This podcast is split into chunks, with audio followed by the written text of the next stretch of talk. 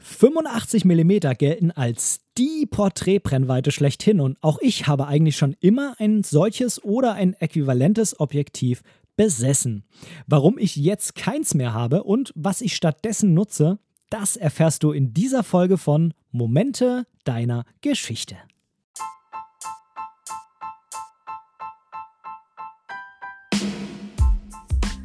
Moin und herzlich willkommen zu Momente deiner Geschichte, dem tiefgründigen Fotografie-Podcast. Ich bin der Ben und in diesem Podcast möchte ich meine Gedanken rund um die Fotografie mit dir teilen. Ich wünsche dir ganz, ganz viel Spaß beim Zuhören.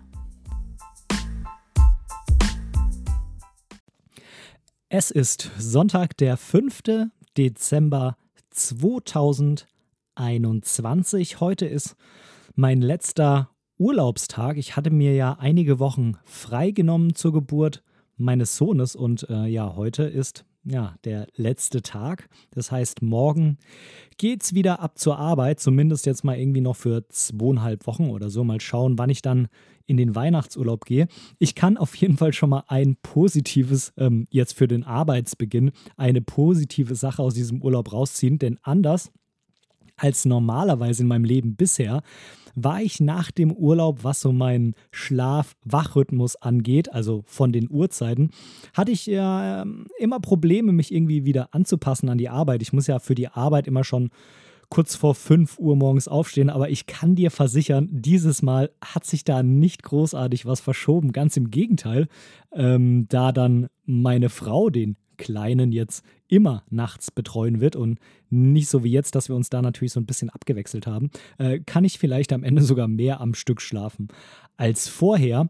Ähm, ja, mal gucken, ähm, wie das ab morgen dann so läuft alles. Es wird, denke ich, auf jeden Fall zeitlich alles, ja, deutlich enger getaktet und knapper als früher.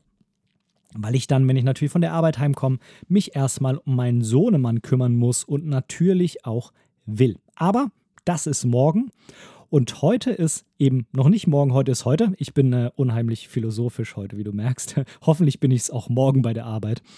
Und äh, heute habe ich mir jetzt einfach mal einen Kaffee geschnappt, habe mich jetzt vor den Rechner gesetzt. Wir waren gerade noch ein bisschen draußen spazieren. Es hat bei uns geschneit heute. Es hatte vor einigen Tagen schon mal geschneit, da ist aber kein Schnee liegen geblieben und heute ist Schnee liegen geblieben.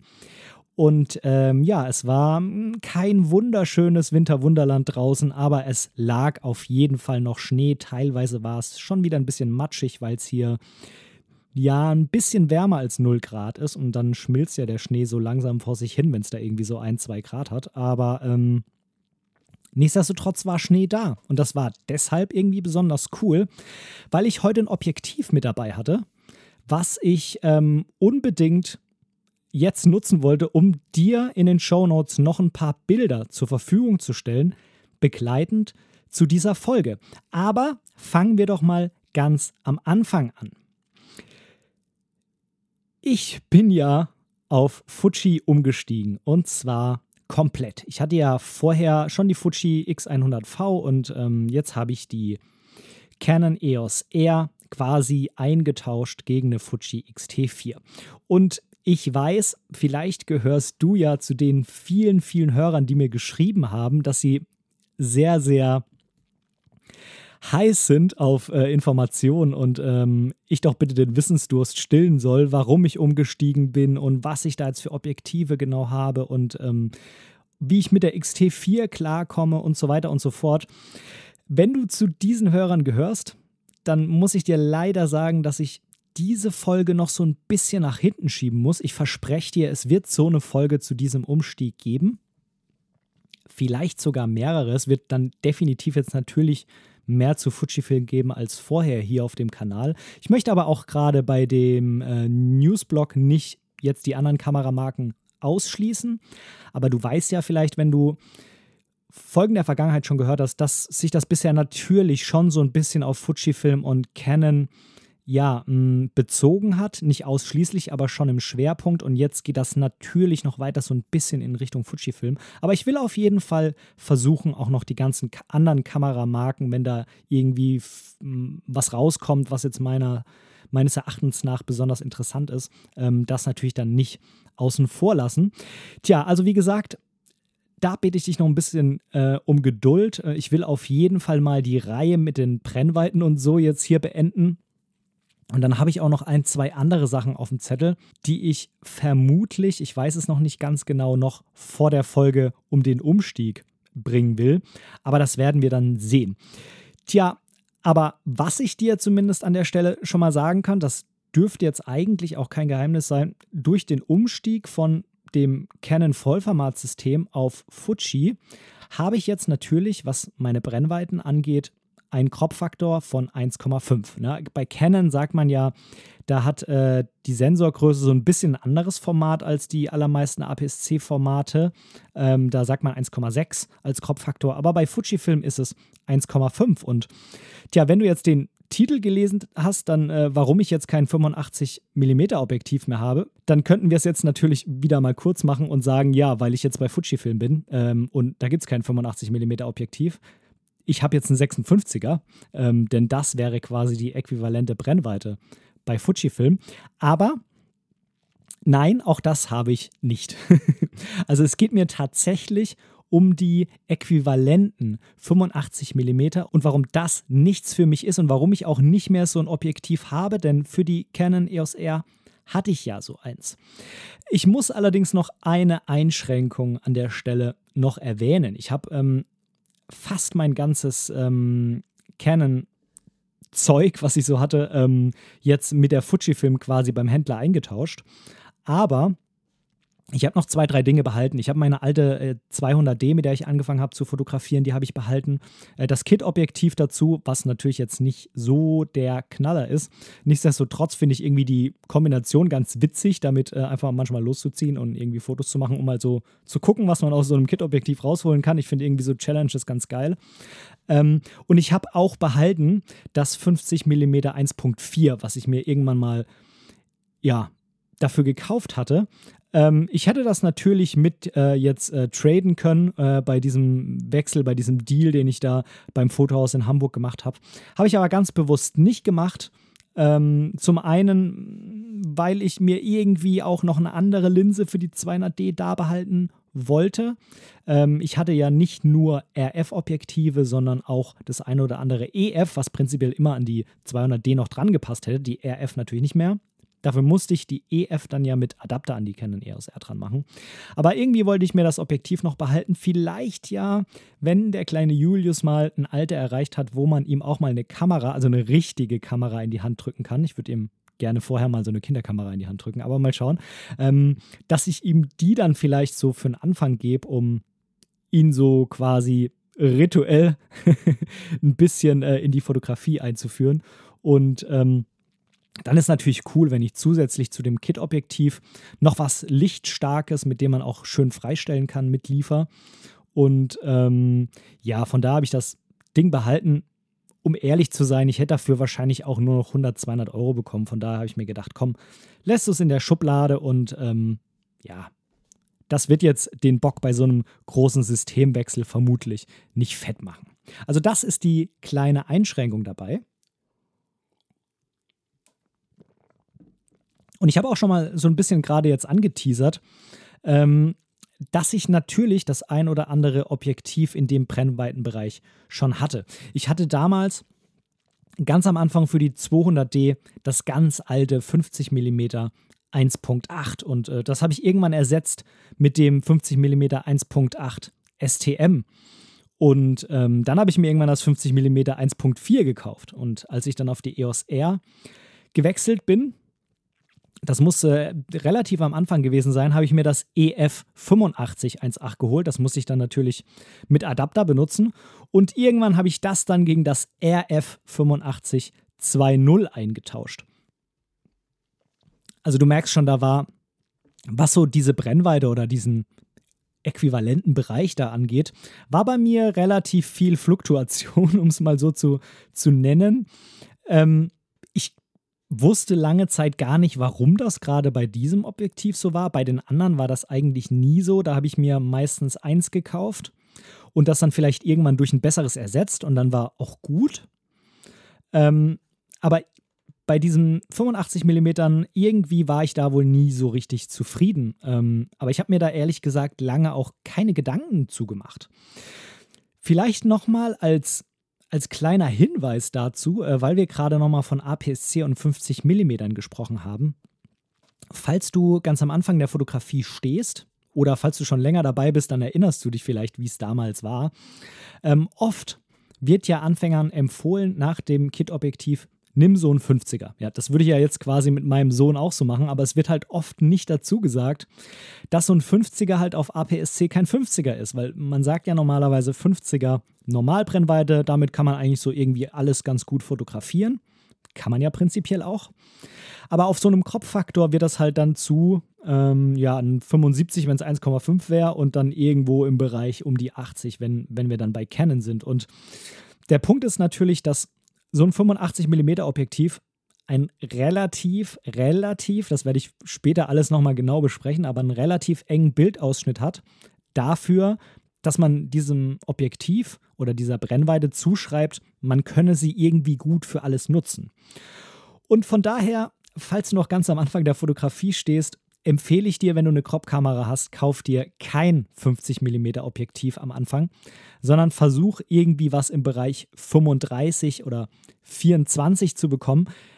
Ich denke, dass du damit deutlich besser fährst, ähm, denn wenn du so einen 24er hast, dann wäre das Äquivalent 35, was man so als klassische Reportage Brennweite bezeichnet. Hör dir dazu gerne auch die Folge 54 an, da bin ich auf diese 35 mm noch ein bisschen mehr eingegangen.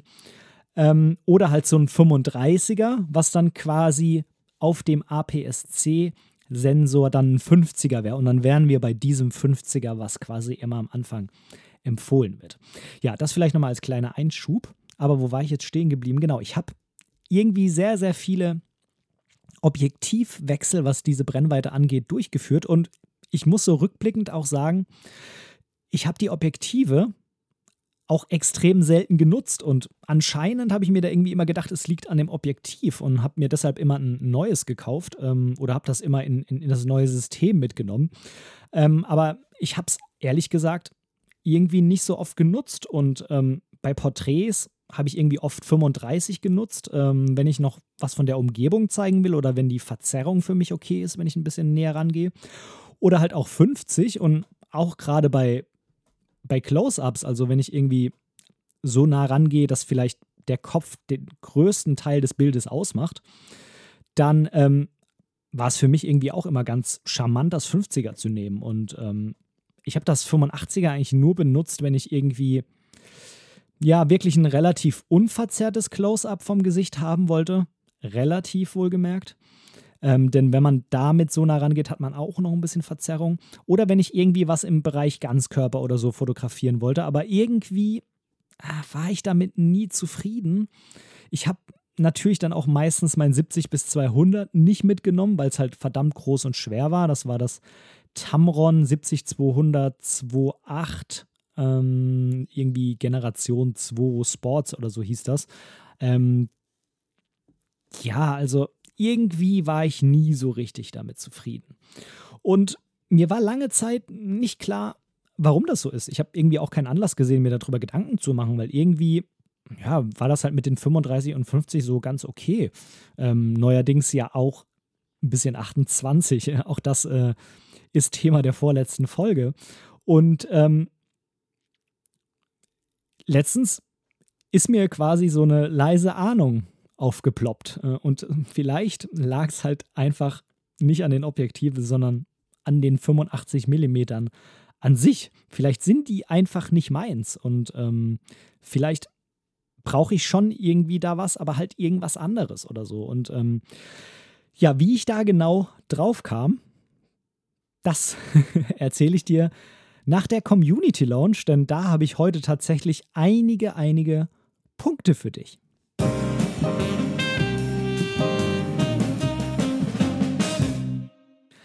Als allererstens möchte ich hier einen riesigen, riesigen Shoutout geben an den lieben Klaus Heimach.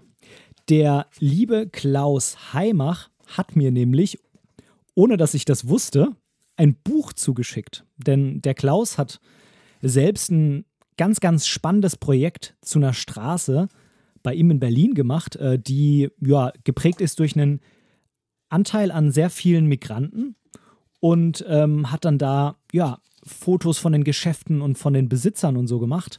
Und das ähm, hat er mir einfach so zugeschickt. Das hat mich total überrascht. Ich wusste ehrlich gesagt am Anfang gar nicht, was das für ein Päckchen aus Berlin ist.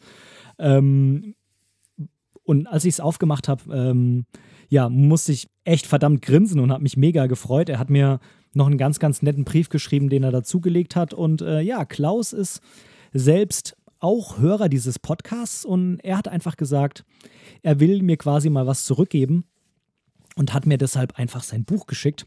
dieses Buch ist jetzt gerade rausgekommen und das kannst du auch noch bei ihm kaufen.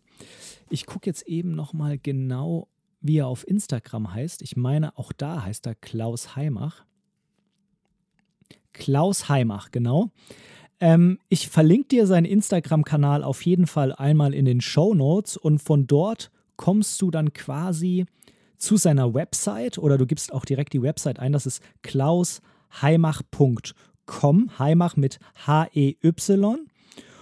Und ähm, da kannst du dann das Buch Sonnenallee noch kaufen. Ich gehe einmal kurz in den Shop. Genau, kostet 16 Euro. Ähm, aber das lohnt sich. Ähm, ich habe es mir noch nicht so angeschaut, dass ich sagen kann, ich könnte jetzt eine Rezension dazu abgeben. Aber ich habe schon mal durchgeblättert und es sind echt coole Bilder. Ähm, man kann da wirklich, wirklich schön in die Sonnenallee eintauchen. Genau, schau dir das gerne mal an. Da hast du auch eine Vorschau von den Bildern. Und ja, ich freue mich auf jeden Fall, tiefer in dieses Buch einzutauchen. Und ich bin mir sehr, sehr sicher, dass äh, das Buch Sonnenallee von Klaus Heimach in einer der nächsten Folgen hier bei mir auch einmal in der Schmökerkiste vorgestellt wird. Also vielen lieben Dank nochmal an Klaus. Und dann kommen wir zu einer Nachricht von dem lieben Massimo, was ich einen sehr, sehr spannenden Namen finde. Den hatte ich vorher noch nie gehört. Ähm, er heißt Massimo Folisi. Vielleicht ist es ähm, italienisch. Ich weiß es nicht ganz genau. Äh, wenn du das hörst, lieber Massimo, dann äh, schreib's mir doch mal, ähm, um da meinen Wissensdurst zu stillen. Der Massimo heißt auf äh, Instagram Foligraphie 68 und er hat mir eine Nachricht auf Instagram geschickt und die möchte ich einmal kurz hier vorlesen. Massimo schreibt: Hallo Benedikt, zunächst einmal herzlichen Glückwunsch zum Sohnemann. Ich bin neu auf Instagram und ein fleißiger Hörer deines Podcasts. Ich kann nur sagen, weiter so. PS, die Instax Mini Evo Hybrid hat einen 1 Fünftel Zoll Sensor mit 4,9 Megapixel. Ja, danke für die Nachricht, lieber Massimo, und auch vielen Dank für die Info. Das äh, konnte ich nämlich tatsächlich in der letzten Folge noch nicht sagen. Da hatte ich ja beim Newsblog über die Instax Mini Evo gesprochen, dass ich die sehr, sehr spannend finde, aber ich konnte aus dem Stegreif raus nicht sagen, wie viele Megapixel die hat. Nur, dass sie mit einigen hundert ppi dann druckt, wenn man äh, das Gerät zum Drucken nimmt. Ja, 4,9 Megapixel ist zwar für so eine Sofortbildkamera denke ich mal, ganz okay. Ähm, aber man merkt natürlich schon, dass der, der Schwerpunkt dieser Kamera ganz klar auf dem Drucken von den Instax-Bildern liegt und eben nicht ähm, am Fotografieren von den äh, digitalen Dateien. Nichtsdestotrotz, gerade fürs Handy oder so, bin ich der festen Überzeugung, dass 4,9 Megapixel völlig ausreichend sind und von daher, ja, hier auf jeden Fall nochmal quasi die Nachlieferung von der fehlenden Info vom letzten Mal und nochmal vielen Dank für diese Nachricht, lieber Massimo. Und wir springen auch direkt zur nächsten Nachricht. Die habe ich auch auf Instagram bekommen.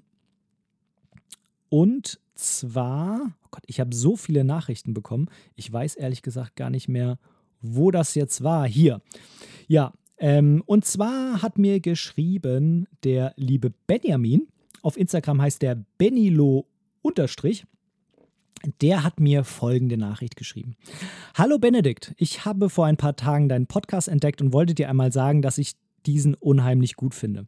Ich finde die Themen, die Aufnahmequalität und auch die musikalischen Übergänge zwischen den Themenwechsel total gelungen.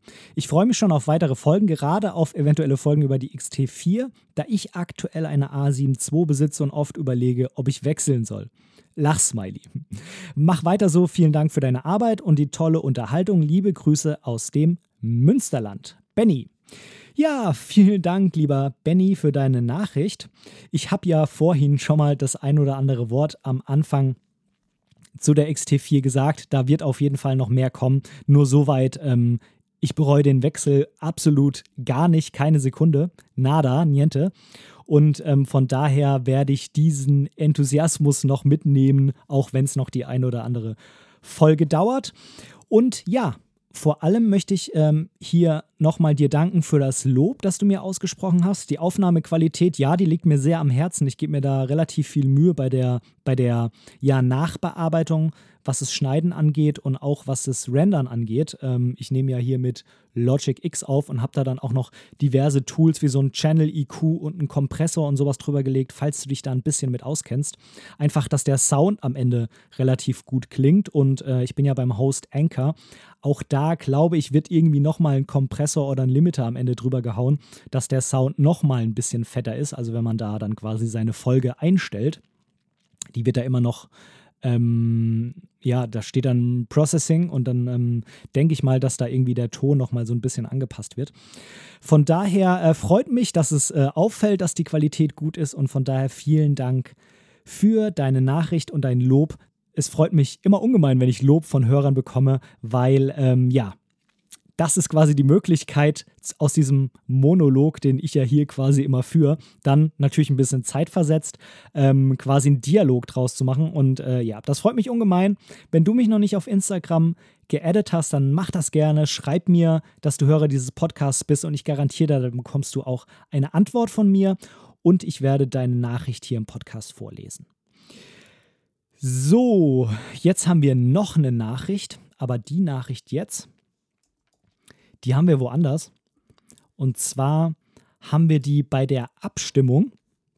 Ich habe ja in der letzten Folge schon mal angesprochen, ich habe eine kleine Abstimmung bei Doodle gestartet. Ähm, kommst du übrigens auch über die Show Notes rein, wo wir denn unsere tolle Community hier noch weiter ausbauen können und noch den Austausch noch ein bisschen stärken, weil über Instagram ist das zwar ganz gut möglich, was so Nachrichten angeht, aber ich denke da vielleicht auch sowas wie an Bilder, die wir da gegenseitig so ein bisschen kritisieren können, sowohl positiv als auch negativ. Das Wort Kritik ist ja immer so negativ belastet, aber es gibt auch positive Kritik. Also wenn ich jemandem sage, dass was toll ist, dann heißt das auch Kritik tatsächlich. Und ähm, ja, würde mich unheimlich freuen, wenn wir das noch ein bisschen vertiefen können. Ich habe also eine kleine Umfrage bei Doodle gemacht, jetzt wo es um die Frage geht, wo wir das machen wollen. Und äh, unter diesem Doodle-Link, unter der Umfrage, hat mir auch der Willnet geschrieben. Ich sage jetzt einfach mal Willnet, weil ich ehrlich gesagt nicht genau weiß, ähm, wofür diese Bezeichnung steht, ob er vielleicht Wilhelm heißt und Net ist der Anfang vom Nachnamen oder so, das weiß ich nicht ganz genau. Ähm, aber der Willnet hat mir geschrieben und er hat geschrieben: Hallo Benedikt, es wäre schön, deine, unsere Welt zu sehen außerhalb der Facebook-Gruppenwelt. Ich selbst habe vor zwei Jahren WhatsApp gelöscht. In der Facebook-Welt war ich noch nie, obwohl die Computerwelt schon an Anfang der 80er ein Hobby von mir ist. Wie sieht es aus mit einer Flickr-Gruppe? So, Papa, ich als Opa hab's da besser. Viel Spaß mit der Familie und vielen Dank für den Podcast. Er fährt mich immer wieder auf Grundstellung und ist eine Bereicherung meiner Pixellichter. Grüße, Dietmar. Okay, wer lesen kann, ist klar im Vorteil. Der liebe Hörer heißt Dietmar. Das tut mir leid, Dietmar. Ähm, ja, ich weiß nicht, wofür Willnet steht. Sag's mir gerne, wie du auf den Namen gekommen bist. Ähm, aber äh, jetzt weiß ich auf jeden Fall, dass du Dietmar heißt. Ähm, ich habe ehrlich gesagt mit Flickr nicht wirklich Erfahrung. Ich meine, ich habe mir da mal einen Account gemacht und auch mal ein paar Bilder hochgeladen, habe das aber irgendwie dann, das ist so ein bisschen eingeschlafen, weil ich dann doch so meinen Schwerpunkt auf Instagram und Facebook gelegt habe. Ich habe aber nichtsdestotrotz ähm, die Möglichkeit einer Flickr-Gruppe ähm, noch in die Umfrage mit eingefügt und äh, mir wird hier auch gezeigt, dass jeder, der bisher abgestimmt hat, quasi abgestimmt hat, als diese Flickr-Gruppe als Option noch nicht zugefügt war. Das bedeutet, wenn du da jetzt schon abgestimmt hast, aber eine Flickr-Gruppe auch interessant fändest oder wenn du vielleicht noch nicht abgestimmt hast, gerne aber mitbestimmen würdest, auf welcher Plattform wir das machen, dann geh gerne auf den Doodle-Link in den Show Notes. Da kannst du dich eintragen, musst auch nicht deinen richtigen Namen nehmen, musst dich auch nicht anmelden. Da kannst du nehmen, was du auch immer willst und ähm, kannst dann deine Stimme bzw. deine Stimmen abgeben. Man kann auch für mehrere Dinge abstimmen. Und ähm, als kleiner Hinweis, im Moment ist es so, dass die Facebook-Gruppe ganz vorne liegt, dicht gefolgt von der WhatsApp-Gruppe. Ich werde mich natürlich für eine oder mehrere Plattformen entscheiden, die da an der Spitze stehen. Für welche genau muss ich noch gucken. Ich weiß auch noch nicht genau, ob es die wird, die am meisten Stimmen hat oder die, die am zweitmeisten Stimmen hat oder zwei, die vorne liegen oder so. Aber ja, für irgendwas muss ich mich ja dann quasi entscheiden.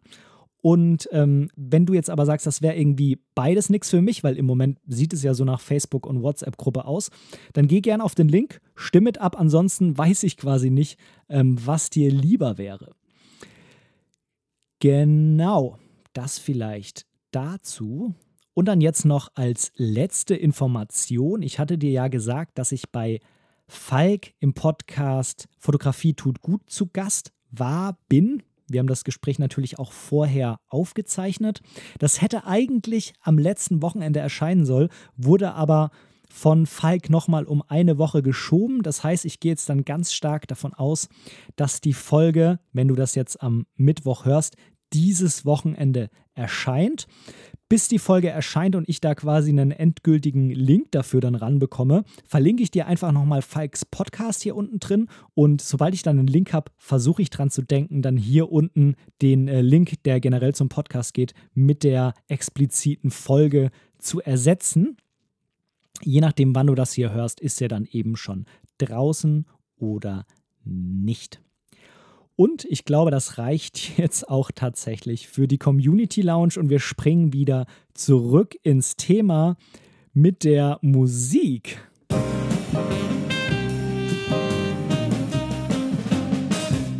Und ich möchte an dieser Stelle, ich habe ja gerade schon mal Falk angesprochen, direkt quasi an Falk anknüpfen. Denn ich habe ja vorhin die Frage aufgeworfen, wie kam es denn jetzt dazu, dass ich denke, dass die 85 mm nichts für mich sind. Und dafür hat es eigentlich zwei Anlässe gegeben, die beide mit Falk zu tun haben. Und zwar der Anlass 1 war, Falk ähm, ist ja quasi Moderator von vielen, vielen Podcasts. Er hat äh, Fotografie tut gut als seinen Solo-Podcast und äh, in mehreren anderen Podcasts ist er quasi einer der Moderatoren. Ähm, und äh, einer davon ist der Podcast zwischen Blende und Zeit von der Foto-Community. Der ist noch relativ frisch. Und in der Folge 7, da ging es darum, dass Falk so ein bisschen erzählt hat, dass er auf 85 mm überhaupt nicht klarkommt und dass er stattdessen ein 135 mm Objektiv eigentlich immer so hat. Ähm, er hat dann natürlich noch erwähnt, okay, ich habe dann halt eine relativ große Lücke zwischen 50 und 135, aber irgendwie hat mich das nie so richtig gestört. Und zum anderen ist es so, dass äh, Falk und ich auch über dieses Thema so ein bisschen gesprochen haben in der Folge, in der ich bei ihm zu Gast war. Und da hat er das auch nochmal angesprochen mit diesen 85, dass das irgendwie gar nicht so richtig was für ihn ist. Und ähm, ich habe also überlegt, irgendwie scheine ich ja nicht so der Einzige zu sein, der irgendwie nicht auf diese 85 Millimeter klarkommt. Ähm, das hat so ein bisschen bei mir so ein, so Denkprozess quasi gestartet, dass ich mir erstmal darüber im Klaren wurde, dass halt diese 85 anscheinend irgendwie nichts für mich sind. Und ähm, ich habe es vorhin schon mal angesprochen. Porträts habe ich irgendwie immer mit 35 gemacht und ähm, mit 50 gerne. Und ähm, ja, das äh, 70 bis 200 hatte ich irgendwie nie dabei und irgendwie habe ich das 85er sehr, sehr selten rausgeholt. Denn ich fand irgendwie immer, das ist jetzt so im Nachhinein, wenn ich mir so die Bilder anschaue und mal versuche, mich reinzudenken, wie ich das damals empfunden habe beim, beim Schießen der Bilder, die ich mit 85 mm gemacht habe, ich fand irgendwie, dass Porträts damit irgendwie immer so flach gewirkt haben. Du hast natürlich schon sehr viel Freistellung, aber irgendwie wieder nicht so viel, dass es irgendwie wieder so eine krasse Dreidimensionalität mit sich gebracht hat, die mir gefallen hat. Ich meine, ganz klar, bei 85.2.0, was ich ja hatte am Ende, oder 85.1.4 auf Vollformat, da kann man natürlich freistellen und da hat man natürlich einen Unschärfeverlauf, aber irgendwie hat der mir so, wie er da war, irgendwie nie so richtig gefallen. Das war vielleicht auch oft der Grund, dass ich diese Objektive so oft gewechselt habe, weil ich dachte, okay, das liegt irgendwie an dem Objektiv. Vielleicht ist das Objektiv so, dass es mir von den Linsen her und äh, von der Art, wie es das Licht einfängt, irgendwie nicht gefällt. Und darüber hinaus war es auch so, dass ich bei Ganzkörperporträts, und das ist jetzt wirklich meine persönliche Einschätzung, ich will hier auf gar keinen Fall 85 mm Bashing betreiben. Und wenn, wenn, wenn du 85 mm toll findest, dann nutze 85 mm, definitiv. Ähm, 85 mm ist ja auch quasi die klassische Porträtbrennweite, weil man halt einen engeren Ausschnitt hat, der ja schon noch irgendwo in der Nähe von diesen 50 Millimetern ist, aber halt schon ein bisschen teliger.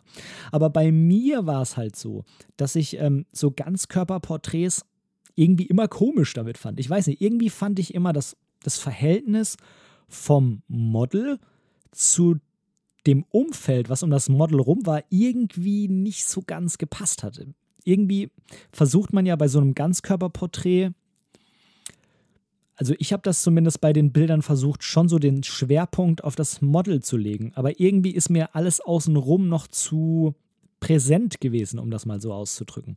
Irgendwie haben die Größenverhältnisse bei der Brennweite für mich persönlich bei der Art von Bildern, die ich damit gemacht habe, nicht gepasst. Wenn man damit andere Bilder macht, zum Beispiel Halbkörperporträts oder so, da mag das vielleicht nicht so sehr mh, hm, hervortreten, weil man dann natürlich näher an die Person rangeht als bei einem Ganzkörperporträt. Und ja, mich hat das nicht so richtig losgelassen. Und ich habe dann mal auf YouTube geschaut, Vergleich 85, 135. Und diese 135, die hatte ich natürlich vom Falk ins Ohr gesetzt, diesen Floh. Ähm, aber das ist gar nicht negativ gemeint, äh, denn am Ende hat er mir damit einen riesigen Gefallen getan. Und ich habe da mal eins der YouTube-Videos rausgesucht, das ich für sehr, sehr gut empfunden habe. Das ist von Julia Trotti. Ich weiß nicht, ob du sie kennst. Julia Trotti ist eine Fotografin, die ja sehr regelmäßig Videos zur Porträtfotografie auf YouTube veröffentlicht. Den Link packe ich dir natürlich wieder nach unten in die Show Notes rein. Und da macht sie eben einen Vergleich zwischen diesen Brennweiten, zwischen 85 und 135 mm. Und ich habe mir einfach jedes Mal gedacht, ja, die, die Bilder mit 135, die passen für mich irgendwie einfach besser.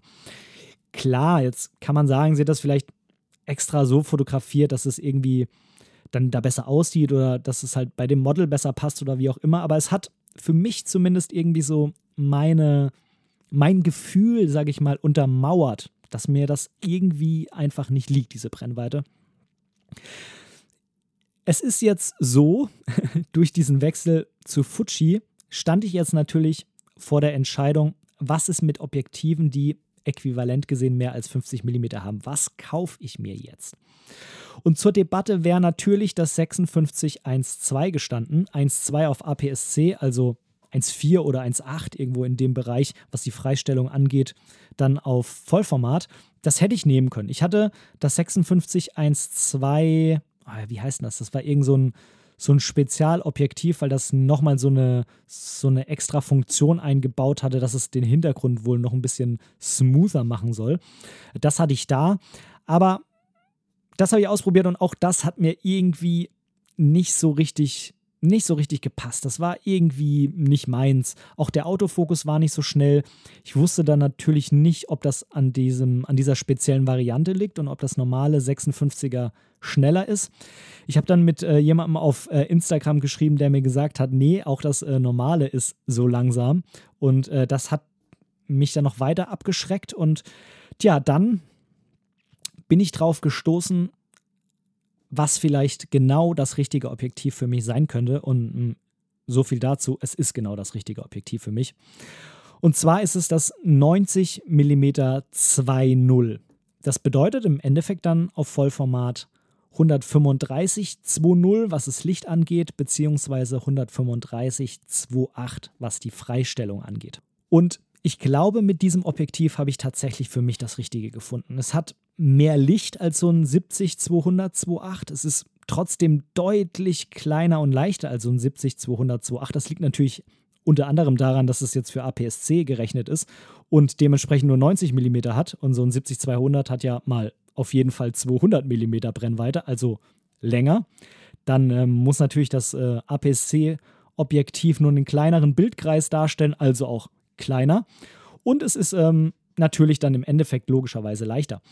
Und trotzdem komme ich damit auf 135 mm Äquivalent. Und ich habe jetzt mit dem Objektiv noch nicht so viel fotografieren können, weil ich es jetzt tatsächlich erst seit dieser Woche habe.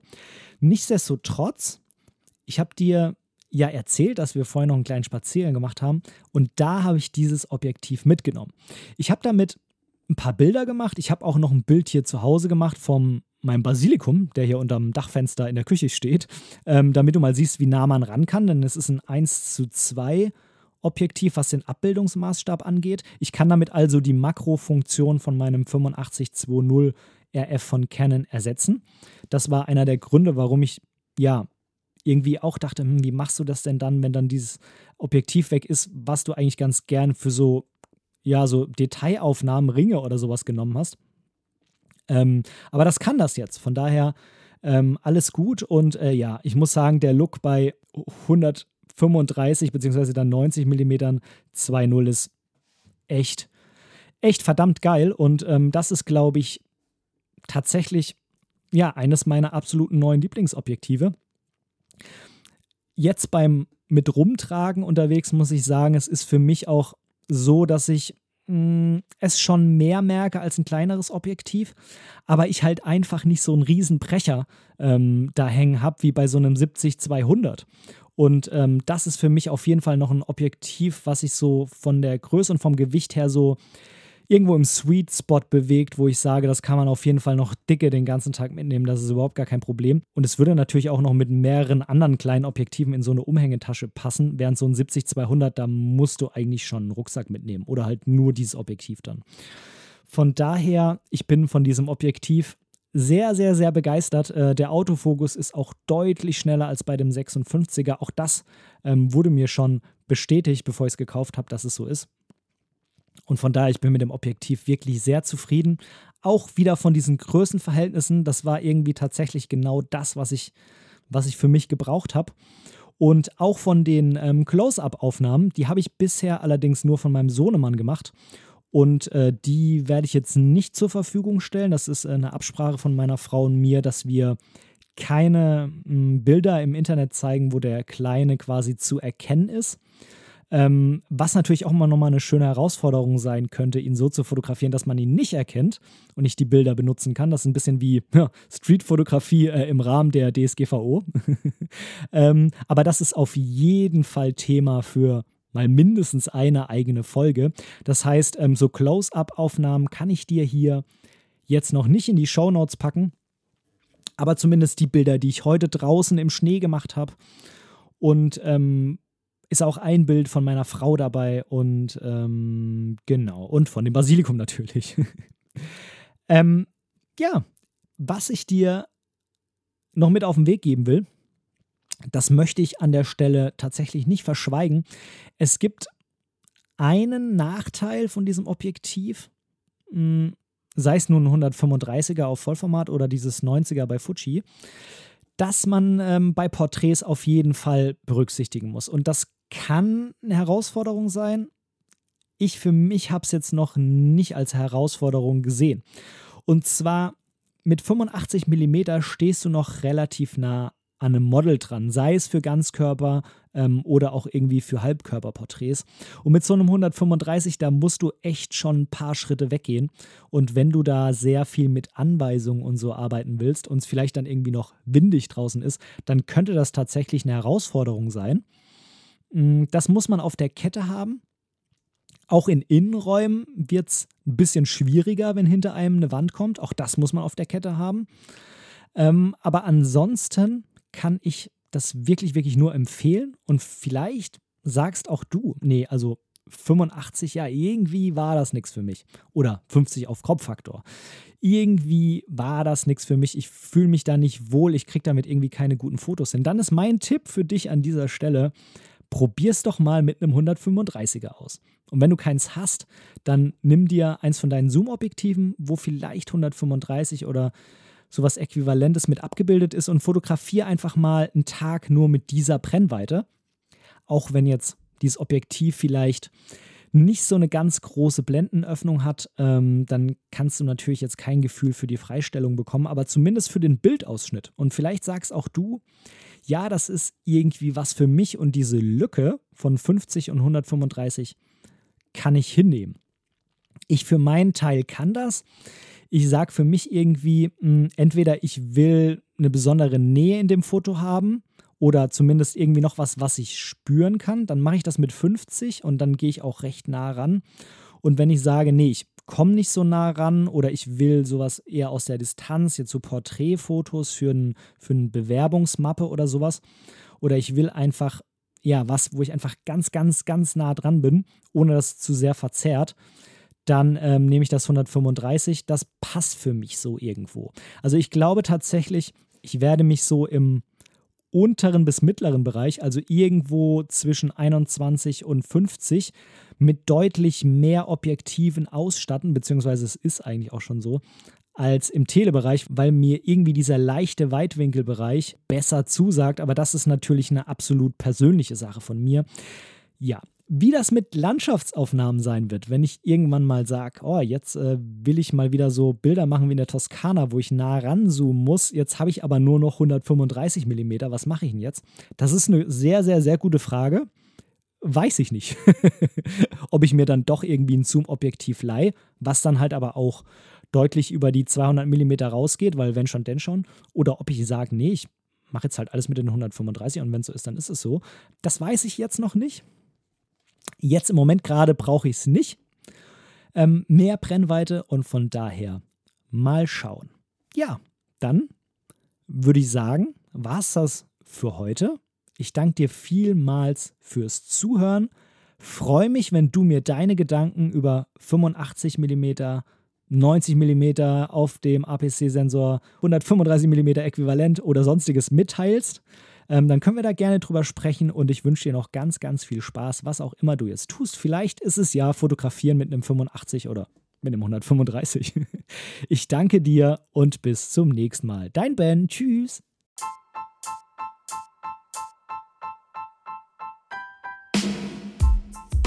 An dieser Stelle möchte ich Danke sagen. Danke, dass du mir für diese Episode dein Ohr geliehen hast, denn als Hörer bist du natürlich der wichtigste Teil dieses Podcasts. Wenn du irgendwelche Verbesserungsvorschläge hast oder Teil dieser Show werden willst, dann melde dich einfach bei mir irgendwo auf meinem Social Media. Die ganzen Links findest du unten in den Show Notes. Außerdem würde es mich unheimlich freuen, wenn du mir bei Apple Podcasts eine positive Bewertung für diesen Podcast geben könntest und vielleicht sogar ein kleines Kommentar hinterlässt. Natürlich, wenn du was anderes benutzt, kannst du das auch einfach beim Podcast-Player deines Vertrauens tun. So können wir beide zusammen noch viel mehr Menschen erreichen und unsere gemeinsame Community weiter ausbauen. Vielen lieben Dank dafür.